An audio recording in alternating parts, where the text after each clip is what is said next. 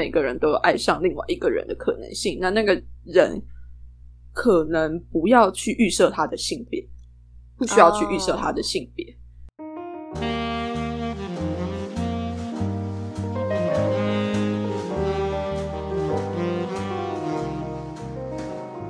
Hello，大家好，欢迎收听火力创新时事聚光灯的特别节目《聚光灯特辑》。我是今天的主持人 Rosetta。聚光灯特辑呢，将会用最近火红的时事来探讨一些社会议题，还会邀请到各领域的人物和我们一起聊聊天，希望对有兴趣的你们有所帮助。那今天的来宾呢，也是一个 Podcaster。嗯，在听他的 Podcast 的时候啊，都会给我一种蛮自由的感觉。那他的频道里面呢，也有一个我一直蛮向往的那种开阔和奔放的灵魂。那他的频道呢，叫做“为叛逆女孩”。Hello，Connie，Hello，大家好。相信大家应该还记得前阵子有一个原本形象很良好的艺人，结果被爆出一些丑闻。不过呢，今天我们不是要来探讨他的过错。我在这一系列的新闻里面发现，王力宏会被爆出是同性恋，那他们用的是。爆出这种的字眼，那今天的这一集呢，就想跟 c o n y 聊聊，从王力宏事件看待性少数的族群，为什么是同志要用被怀疑的态度？还有，究竟和性少数族群在交流的时候啊，怎么样才不会踩到他们的地雷？很重要。对，那我想。问一下口你，就是当初看到这些新闻标题的时候，有没有什么想法，或者是啊记者怎么这样子写的感觉？没有啊，有 其实有些同志社群也还蛮八卦的啦，就会说：“哎，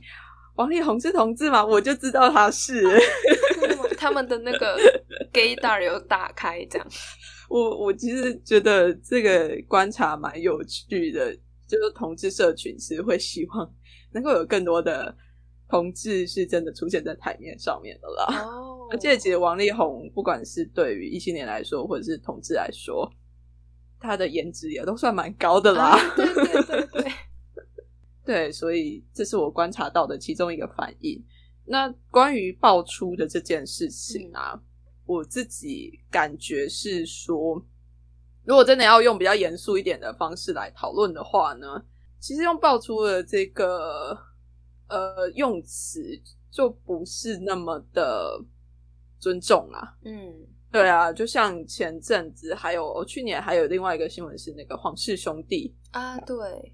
对，他们的也是被用一个很像猎奇的态度来说，哦，他他是同志，然后他在约炮，然后去报道了这件事情，对。对，所以其实这会反映出来，这个社会上还有蛮多的人会觉得同性恋是一件可能会是觉得是不对的事情，又或者是，哎，他是少数，所以会觉得很像标新立异啊，很特别啊。那讲好听一点是这样子啊，讲难听一点就是啊，你为什么那么奇葩？你为什么要去干这种事情？然后。甚至有的时候是会让人家觉得你为什么要去做这种丢人现眼的，然后不是跟大家一样的事情。对，所以我会觉得说，有时候用爆出这个东西，反而就是会增加所谓的污名化吧。嗯，对，原本这件事情本来就应该要是正常的，但是他们用爆出，就是变成负面的事情被讲出来的感觉。嗯，确实是这样子啊，而且他们那个用词就是为了要吸引大家的注意力。但是我觉得是必须要是他自己真的承认说他自己的状态是什么样子，就是一直到现在我们都根本就不知道，都是别人在讲说，哎，王力宏他是他真的是跟有有跟同性上床。又或者是跟很多异性上床吗？我们也都不知道，都是他的伴侣说出来的。那他的伴侣说出来到底是不是真的假的呢？然后王力宏自己本身有在说这件事情吗？其实好像也没有，他也好像没有真真正的去说自己是什么样子的人。嗯，印象深刻的是，就是他在被讲出这些事情之后，然后就很多他之前跟同性亲吻的照片，像是他跟成龙，然后一就会一直被做成一系列的梗图，这样。对，我觉得这也是蛮有趣的事情，因为我们在国外的时候，就是两个同性之间的接吻，就是那种 greeting 的呃互相打招呼的那种亲吻，其实是蛮普通、蛮常见的。对，但是好，假设成龙跟呃王力宏他们就只是一般的普通的打招呼的那种亲吻的话，那我们为什么要这么？小题大做的去看待这件事情，嗯，因为在亚洲可能比较不习惯这种就是打招呼的方式，对，所以大家就会说他是很奇怪之类的。对啊，然后重点是你觉得两个男生亲吻很奇怪的时候，那这个问题又来了。好，除去两个男生亲吻的这件事情，那你是不是也是觉得同性恋这件事情是很奇怪的，而可以奇怪到被拿来暗讽，就是？被拿来说，哎，你是同性恋，然后你是同性恋这个字，这个句子又好像被变成说是一个负面的，可以拿来攻击其他人的字。对这件事情为什么会发生呢？就像之前，呃，马英九跟金普聪也被暗讽说，哎，他们有特殊性关系。哦，对，那这一件事情也会变成说是 OK，那。就算他们有关系，那又怎么样？嗯，为什么会是被拿来当做是一个攻击他们的字词？为什么身为同性恋这个这个群体，你就要被拿来开这些玩笑？嗯，对，就是为什么他们本来就存在，怎么会变成特殊，或者是呃，相对大众来说是特别的？这样，对他或许确实是特别的，但是。它不应该被拿来当成是一个开玩笑的素材哦，对，又或者是被拿来批评其他人的素材哦，就是你再怎么样批评他说，哎，你的性生活，呃，你没有忠于你的伴侣，然后你在你的婚姻之外还去跟很多人去跟很多人上床，你没有批评他这件事情，你反而 在批评他说，你怎么跟男生上床啊？对。这件事情很吊诡啊，就是 为什么跟不是跟他的行为有关，而是跟他的性别有关，跟他的性倾向是有关系的。嗯 c o n y 你之前有提到说你是基督徒啊，然后经常会去教堂，还有呃以前有就读军校的经验。那以一般的观念来说，我们会觉得哦这些地方可能是相对保守的。那想问 c o n y 说，有没有曾经被同才们用怀疑的态度，可能有点明理或者是暗理的询问过你的性向呢？我觉得，因为我在军校跟在教会是在我的生命比较前段的成长过程。嗯，那其实，在那前段的成长过程之中呢，我自我认同还没有完全的完成到一个非常成熟的状态，所以在那个时间点，可能。别人还没有来质疑我，我就先来质疑我自己。对我就是会怀疑自己是不是真的同性恋。嗯，对，但是这个这个想法，我现在想一想也会觉得很奇怪。你是真的喜欢女生的这件事情，为什么你要去证明呢？异性恋的女生喜欢男生，他们也不需要去证明说他们喜欢男生。反正就被当成是一个天经地义的事情，但是为什么我身为一个同性恋，我要一直去质疑我自己是不是喜欢同性？但是我自己内心的感觉就是那么的、那么的深刻，但是我却没有办法好好的去承认我自己是真的喜欢女生的。对，就是我觉得这会是整个社会教育带给现在，就是带给那些可能在生命中还在挣扎的人的一些影响啦。对啊，比如说有些人会在怀疑的过程中，觉得他我是不是喜欢同性，然后他们会想到的是，那我要怎么样才能去证明我是真的还是假的？然后希望自己可以回到正轨，但他们所谓的正轨是异性恋的道路，所以对啊，这个就很奇怪。对，就是为什么异性恋就是正轨？那所以那个时候就比较没有同才或者是。嗯，其他的人会去询问吗？对啊，就是我自己其实也有曾经做过这样子的测试，就是我自己会觉得说，因为那个时候我的外观外表是比较阳刚的样子，嗯就是短头发，然后帅帅的这样子的样子。然后那时候就想说，诶，我是不是因为我一直都呃太帅了，就会觉得我自己要很阳刚，然后去去喜欢女生这样子。所以后来我就开始留长发，然然后我的长发就是很长的那一种，长到我的呃腰，然后长到我的屁股。哦对，那个时候虽然说我是为呃，我是给我自己一个理由，或者是一个原因是说，哎，我想要留头发，然后我想要去捐头发。嗯对，那是我比较好跟其他人讲的理由。但事实上，我有另外一个小理由，就是，哎，我想要改变自己的外观，然后让我自己变得很女性化，所以我会化妆啊什么的。那去测试看看，说我自己是不是因为外表的关系，所以我才会去喜欢女生。嗯然后还有另外一个，就是我那时候质疑的时候呢，我也去接受了一个学长的告白，啊然后就跟他在一起，就是想说试试看说，哎，有没有可能我是因为没有跟男生交往过，所以我才会喜欢女生。嗯但后来呢，这些事情都失败了，嗯就是 OK，I'm、a gay，就是 so gay 的。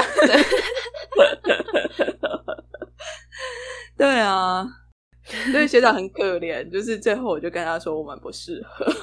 对我还是用我们不适合这种烂理由来回应人家。嗯，那在更之后呢，就是有再去跟他说，或者是他会有知道，就是你是同性恋的事情吗？我觉得他应该知道吧，就是因为后来我就直接在我脸书上面大出轨啊，不过那是几年之后的事了啦，哦就没有应该没有那么冲击吧。对，因为我会觉得没有办法的原因，是因为我连一些比较亲密的动作我都觉得无法，哦，就是他可能想要亲我，然后我就觉得不太舒服，然后就是要牵我的手，其实我不太想要给他牵的那种感觉。就虽然说是对学长有好感的，但是好像就是哎、人比较好的学长。好人卡一张。对啊，可是后来跟那个学长，我我们还是朋友啦，就之后还是有一起出去玩什么的。嗯，哦，那就是在有些报道也有提到说，王力宏就是被指出他很花心，那男女通吃这样，或者是可能是同性恋这样。那我们如果先撇除他个人的品德啊之类的 c o n y 身边有什么呃双性恋或者是泛性恋的朋友，有遇过这种就是因为性向跟别人不同，就像我们刚刚讲到的，就是会被冠上一些负面词语的情况吗？有啊，肯定是有的啊。嗯尤其是其实我觉得双性恋蛮不容易出柜的，他哦不只是在异性恋的群体里面不好出轨，因为如果他跟异性恋人说：“哎、我也好像也喜欢女生，然后我我是双性恋这样”，那大家就会觉得说：“啊，你就去喜欢男生就好了，你干嘛对还 要去喜欢女生？”哦，对，他们有说什么？那你就有两倍的选择之类的。对啊，就会觉得，嗯、通常会是排斥的啦。好，那如果就双性恋的男生呢，更衰，就是双性恋的男生他更难去出柜。是 OK，那你就喜欢女生，喜欢好好的，你为什么要去喜欢男生？你很恶心哎、之类的。哦因为其实很多 gay 都会被贴上这样子的攻击的标签。嗯呃，我之前在部队也是有遇过，有一个学弟，虽然说他可能平常人也是不是很好，所以大家才会攻击他，我在猜啦。但是嗯当他出柜说他是双性恋的时候，大家给他的回应就是非常不友善，然后就哦是说你不要靠近我什么的，嗯，就很可怕的这种言辞。那他们是怎么去回应像这种的说法或者那种情况啊？就尴尬，不想说话，不敢说话。哦，对啊，因为其实我觉得可能是因为在部队的关系啦，就是部队大家对于性别相较起来不是那么的熟悉，然后也没有那么的有那个友善的能力去对待每一个跟他们不一样的人。对啊，而且在部队里面真的好像没有看过什么双性恋的男生，很少。哦，对啊，那男女通吃这个，其实说真的，双性恋很可怜。那如果到了同性恋的社群里面呢，双性恋，呃，我不知道男同志那边是怎么样啊，但是在女同志里面呢，还蛮多人都会很排斥双性恋的哦，因为他们会说，哎，你会不会喜欢我？喜欢一下之后又跑去喜欢男生，又跑去跟男生在一起，嗯，就是也是把双性恋贴上了很花心的这样子的标签嘛。对，对啊，甚至我在以前也有，就是也曾经有这样子的想法过，但是我的前女友她也是双性恋，嗯，对，那我跟她在相处的过程，我就会发现说，哎，其实忠不忠诚是跟个人特质有关系啊，嗯，跟跟你什么性倾向没有关系。对，对啊，就是就算他是双性恋，他可能跟你不一样的是，他也可以欣赏男生。然后他可能在看一些很帅的男生的时候，他就会说：“这男生好帅哦。”但是你会没有感觉，就是 身为女同志，我就呃哦好哦，真的吗？有吗？这样，对，就是你们的话题可能会少一点点，嗯，但是我觉得这不影响你们在亲密关系里面所建立的那个过程。对啊哦那之前也有听过一个说法，就是说，呃，每个人都有可能是双性恋，只是你还没有遇到你喜欢的异性或者是同性这样子。我觉得这种是说法每个人都有可能性啦，就不一定哦会是双性恋，而是每个人都有爱上另外一个人的可能性。那那个人可能不要去预设他的性别，不需要去预设他的性别。嗯，，对我自己是这样子想的啦，就是因为可能他也有可能是泛性恋啊。嗯，对啊，就是所有的所有的所有的性别都有可能会去喜欢，所以我觉得是我们对于性别，然后对于关系，对于谈恋爱这件事情，可以把那个眼界再放的再开阔一点。哦，对，我觉得很多的异性恋，又或者是很多的同性恋啊，因为因为真的这真的跟你是什么性倾向没有关系，嗯，而是他们在脑袋里面的那个想象图是非常的狭小的，然后那个预设值是非常的稳固的，就是 哎、你是一个女生，所以你一定会喜欢男生，又或者是好，你看起来很像同性恋，你就一定会喜欢女生的这个预设值，非 A 过于即 B 的那种感觉。对，嗯但是他我们会没有考虑到的是说，哎，我们每个人都有每个人的自由意志，然后可以去做很多不一样的选择。那他今天做的这个选择，不代表他明天一定会做同样的选择。所以他可能现在跟女生在一起，他不可能，他有可能之后就跟男生在一起啦。为什么你要去限制其他人的想象，或者是去限制其他人的选择性？那同时，在限制其他人的时候，我们也是在限制我们自己啊。对啊嗯对，所以说，我觉得面对这样子的性别的态度，我会觉得说，你是越开阔的越好，就不要去大惊小怪，就是什么事情它都有可能是对的，嗯，什么事情它都有可能会发生。先不要预设立场。对，就是这超级的重要诶、因为很多事情我们会冒犯到其他人，都是因为我们自己已经有一个预设立场，说，哎、你应该要是什么样子，所以我们就说出来了这些话，然后就会让人家觉得，为什么你要这样觉得我会是 什么样子呢？嗯，超级同意。对，所以我觉得，当我们能够真的更开阔的去看这个世界，然后觉得选择性更多的时候，其实你相对的会冒犯到其他人的次数就会变少。那之前就是在网络上也看过一个说法，像是呃，因为同性恋或者是双性恋等等的，是属于性少数的族群，所以有人说，就是假设你是异性恋的直男或者是直女，那你其实就等同于拥有一个特权。那想问 o 你嗯对这样子的说法有什么看法呢？哦，我不会说是特权，我会说是霸权哎、嗯，怎么说？因为事实上，你看现在放眼望去，这个世界上所有的，又好了，不能说这个世界上缩小一点好了，到嗯。台湾这边，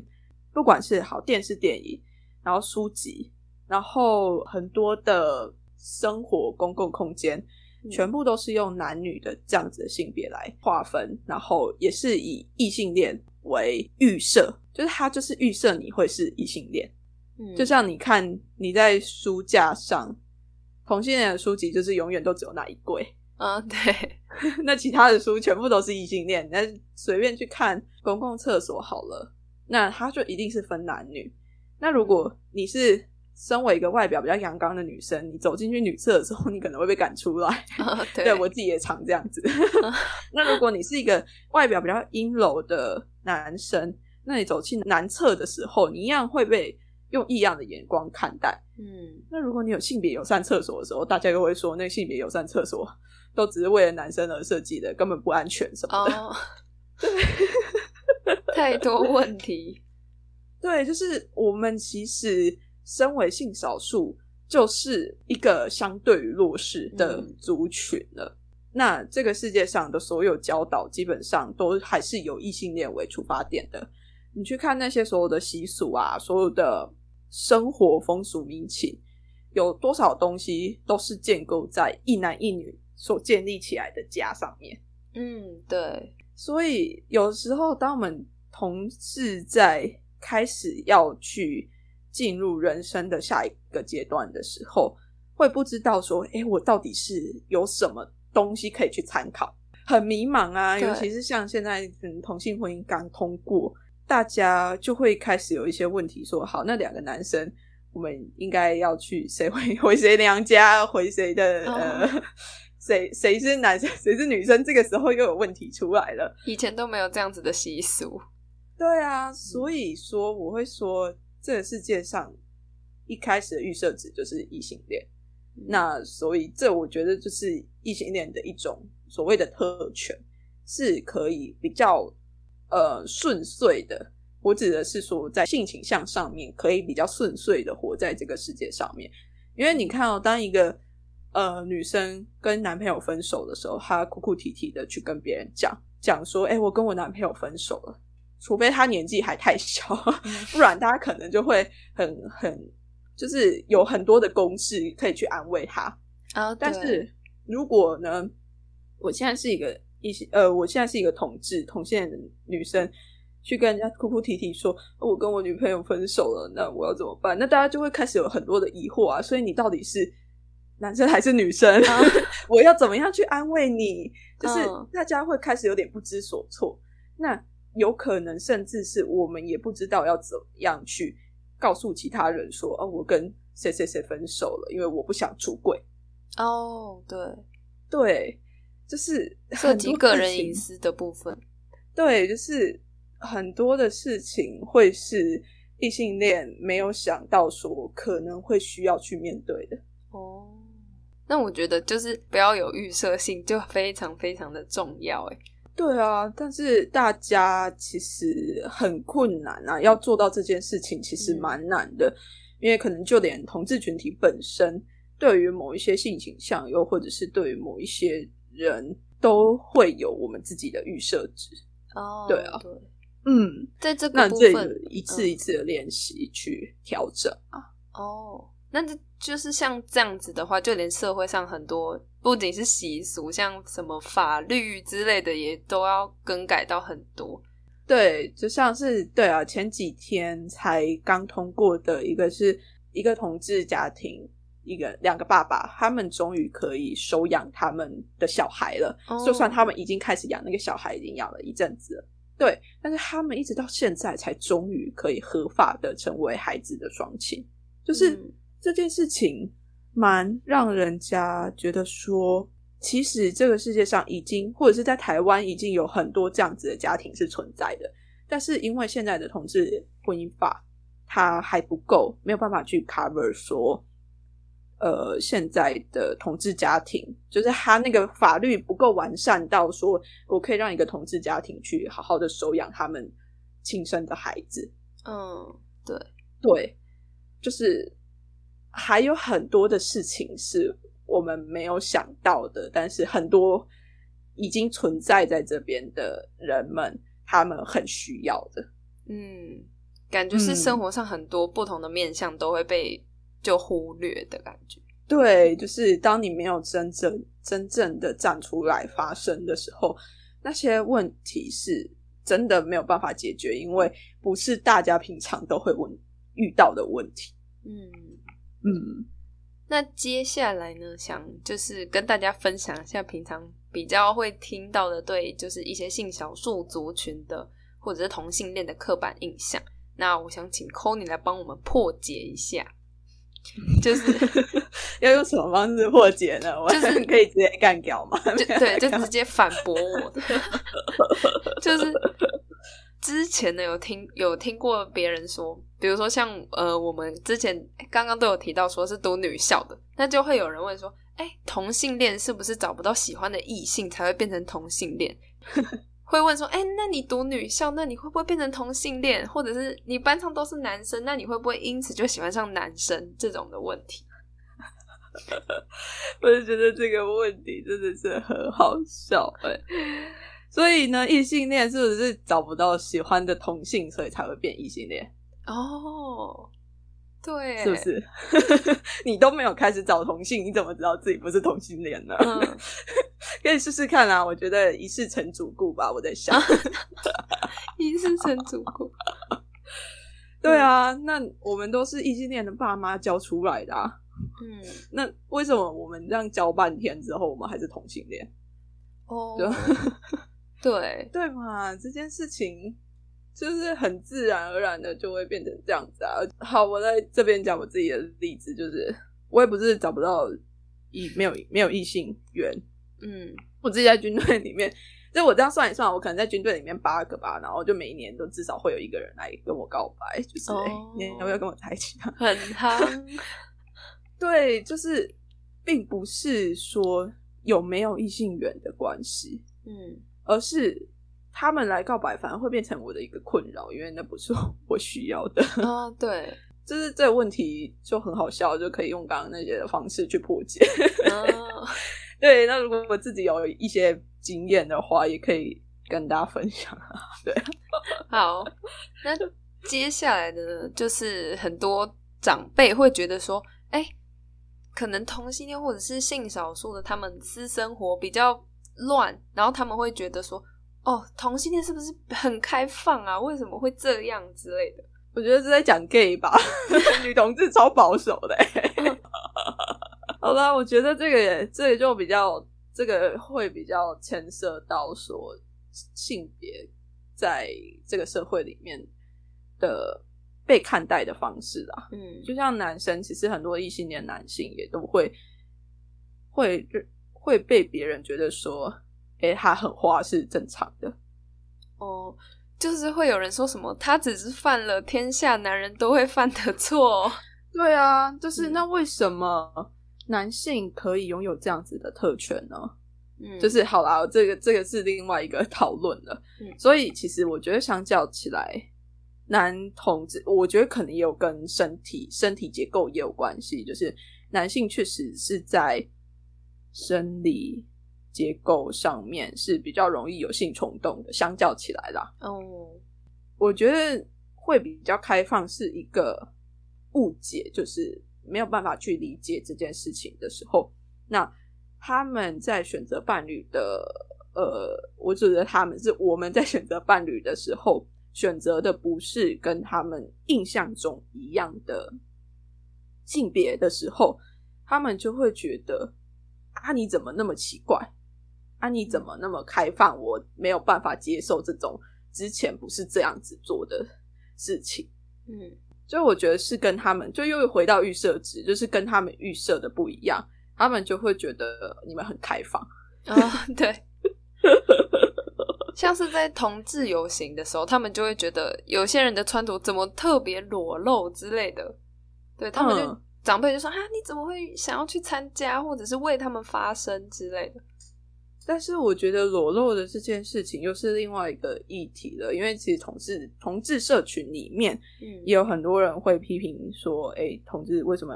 我们都那么辛苦了，你还要穿的那么露，然后让大家来批评我们？哦，但我觉得其实同志游行最重要的就是要让很多的少数能够在里面发生的一个地方。嗯嗯。那如果你在这样子的地方，好，他穿的少，他有犯罪吗？有犯法吗？对，对啊，他并没有到妨碍风化的地步，也没有警察去取缔他们，那他们就是没有犯罪的，对不对？嗯，那为什么你他只是穿的不符合你的想象而已？那他们其实是建构在一个呃，他们拥有他们的穿着自由的这个基础上面去进行他们的打扮。那为什么要因为他们穿着不是跟你想象中的 穿着是一样的，然后就去批评他们说：“哎，你们伤风败俗啊，你们怎么样怎么样？”那这不就回到像是回到了十几二十年前，呃，同志出现在大家面前的时候，同志有违法吗？并没有啊，但是大家就会觉得他伤风败俗，只是因为他是少数，然后他做出来的行为跟其他人不太一样，不符合大众的想象而已。嗯嗯，那接下来这个呢，应该也是有点像预设值的感觉，就是有些人说，哦，女同志是不是都很男性化，或者是男同志是不是都很女性化？比较通俗一点说，会不会都很娘之类的？那这点空你觉得呢？我会觉得，就是你一定是认识的女同志不够多。拜托，女同志是那什么很多的样子好吗？就是大家会有不一样的展现，嗯，就有可能高矮胖瘦都有可能是女同志啊，说不定你隔壁你家隔壁的超商店员她就是女同志啊，你根本就没有发现，对啊，我觉得也真的是预设值的问题啦，可能是因为外表比较阳刚的女同志比较容易被识别，然后或者是外表比较阴柔的男同志比较容易被看得出来。所以他们就被拿去当成是一个代表，哦，然后就会让大家有一些刻板印象，说，哎，女同志是不是都长怎么样子？那男同志是不是都长什么样子？嗯，大家太习惯去有一个框架，或者是给一个东西一个既有的印象了。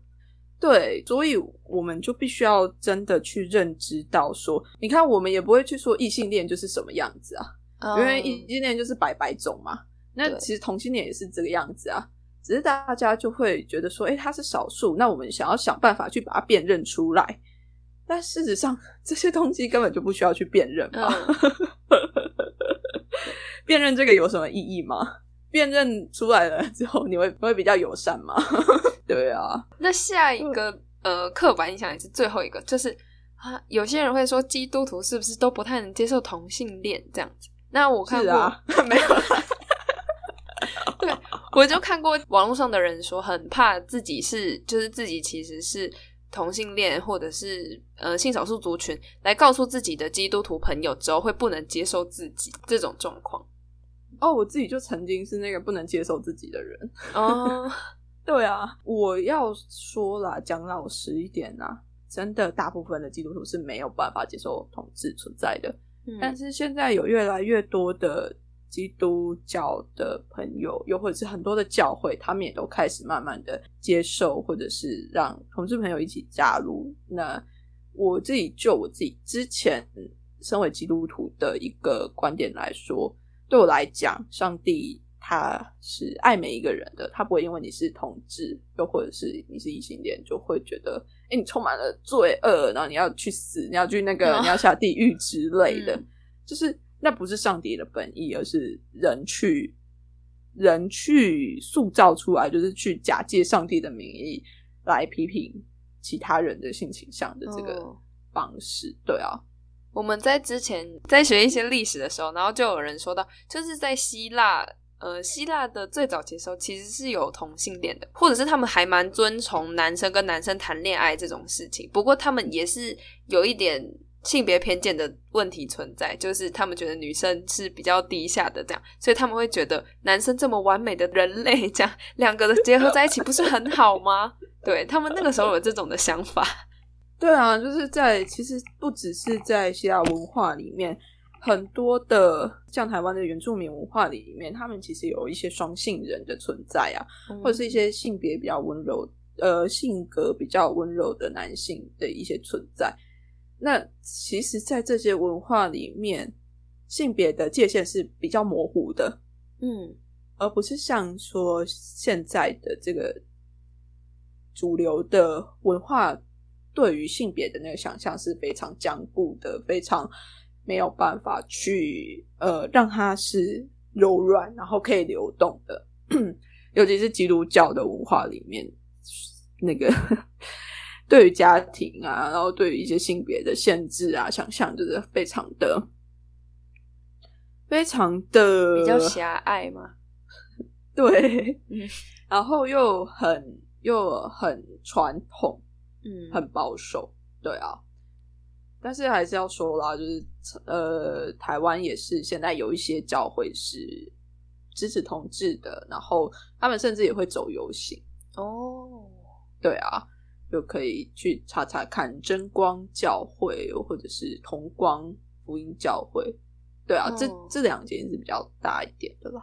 那他们教会之间会有可能起冲突吗？之类，就是起冲突，怎么可以说跟其他的教会吗？嗯，就是因为他们的理念或者是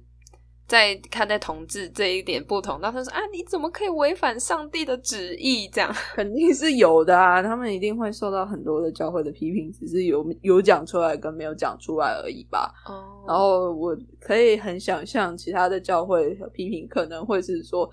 哎，你这个偏离了上帝的正道啊，啊，等等的这样子的批评。”我在想，一定是会出现的啦。但是我觉得，他们呃那些友善同志的教会，其实他们是才是真正走在正道上面。嗯，那就是在面对已经出柜的朋友，就是有时候还是会有点怕自己的语言啊会伤到对方之类的，所以有时候讲话会比较小心。那孔你觉得，嗯、呃，在对待性少数的朋友的时候，比较需要注意的三个地方是什么？可能是我们的观念或者是沟通上。我觉得是比较需要注意。我觉得一开始这个问题的该怎么讲呢？就会把这个问题有点神奇的是说，他会把性少数族群的人当成是非常的容易受伤害的。哦，嗯，就是会会必须要很注意的去讲一些话，但事实上呢，这件事情它应该是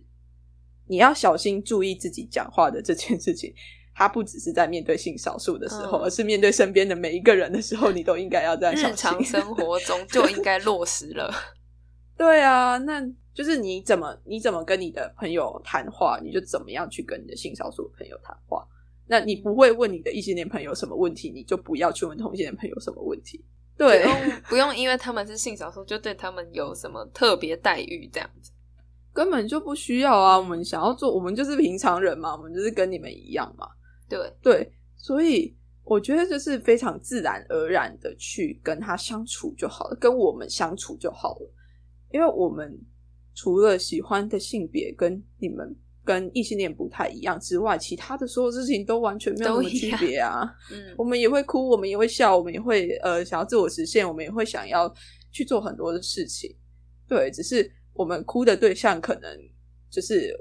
我，我们哭的对象可能我的伴侣会是女生，嗯那你的伴侣可能会是男生，就这样而已。哦，对，所以其实我觉得是我们必须要真的去察觉到，说我们在讲话的那个过程里面，我们会讲出来什么样的话是建立在以异性恋为基础的那个框架上面。嗯就像是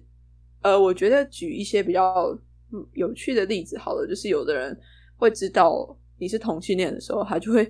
下意识地就冒出来说：“好可惜呀、可惜的点是什么？对啊，就是哎、你可惜个屁！我很快乐啊。对，对，但是有些人就真的会很下意识的说出好可惜的这种事情，又或者是说，呃，你当你在他们有时候你的很小心的态度，反而会让人家觉得你干嘛对我这样子，你干嘛对我就好好的问我就好了。嗯嗯嗯，对啊，就是如果尤其是又是已出柜的人的话，其实对他来讲，都已经是在柜子外面了，所以你可以非常的坦诚的去问他他很多的事情，然后就像一般一般在问呃问你的朋友一样。好，假设你有一个异性恋的朋友，那你会问他说：“哎，你跟你男朋友还好吗？”那如果我是一个已出柜的女同志，那我就会接受说：“哎，那你跟你的女朋友还好吗？”就是你就很自然的把这些东西讲出来就好了。嗯，因为对我来讲，这些事情就是非常自然的事情，对啊，但是还是要看你们的交情啦，不要 不要不熟的人冒犯。对不熟的人也这样子随便问，就是有点不太行。但是如果你确定知道他是已经出柜的人的话，就基本上不需要那么的特别的注意，说我一定不能问什么，一定可以问什么。就是只要基本上 人与人之间的礼貌，基本的礼貌注意到就好了啦。哦，嗯。那我就是之前在听到 Call 你的 Podcast 上面有一集说到，你在说你的爸妈说你上大学之后才可以交男朋友，就是这个决定其实蛮好的，因为那个时候你的内心也是蛮多交战的时刻。那 c o n y 你觉得你从小到大就是有经过那么多的内心的冲突，像是身为基督徒，但是还是会看到圣经里面对同性恋的谴责。有没有什么比较难忘的经验？像是，嗯，有可能会有军中的长官，或者是你的比较好的朋友教徒们，知道你是同性恋的时候的反应？哦，有啊，就是 我之前在一个教会，然后我就跟教会的人透露说我想要去参加同志游行，嗯，然后呢，后来那个教会的传道。就把我找去，就开始开导我啊！他就开始跟我说：“你就是你这样子外表，因为那时候我外表比较中性一点哦。”然后他就跟我说：“你这样外表中性会害很多很好看，没有错，但是你这样可能会害很多其他呃涉世未深的美眉跌倒。”就是他们的跌倒的意思，就是可能会喜欢上我之类的，就是因为是女生，然后喜欢上女生什么的。然后我那时候，因为那时候我的自我认同确实还没有完全的完成，嗯，然后也没有知道那么多的事情，所以在那听的当下，我是很震惊的，就是说，哦，原来我这样子的打扮会影响到别人吗？啊 然后后来我觉得更扯的是说。后来那个牧者，就是那个传道人，他又把我找去给那个牧师的太太，然后按手祷告。按手祷告的意思是什么？就是他们帮我祷告，然后会把手放在我的头上，然后帮我祷告这样。哦，对，我。其实不知道他们到底祷告了什么，哎，我就在想他们在帮我祷告，是不是要祷告我不要变成同性恋？哦，对，就是我觉得是蛮有可能的，因为我那间教会之前也是护家盟的成立教会之一。哦，对，就是可能不是基督徒的会有点难理解，说这件事情为什么。是有什么很可怕的嘛？但是事实上是，呃，牧师他们在教会里面是比较有权力的一个阶级。嗯，那他们当你真的在祝福祷告的时候呢，如果我是就为同性恋祷告的这件事情来说，嗯，就是他们有时候会不自觉的用那种比较有权力的。角度来告诉你说，哎，这件事情是不对的。哦，他们会想要有一种帮你改邪归正的想法出现之类的啊。然后就后来在支持同，就是在同志婚姻，就是前几年是吵得蛮凶的。嗯，然后后来有另外一个牧者，他就直接把我找过去，去他就跟我说：“哦，嗯，我想要跟你说，就是。”我们教会太反对同志婚姻了，所以导致很多同志朋友很受伤。所以呢，我们现在就没有那么的直接的去反对这件事情。但是呢，圣经上面还是说，啊，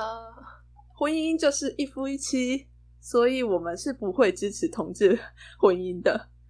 对他直接找我去讲这件事情。哦他知道我可能会是一个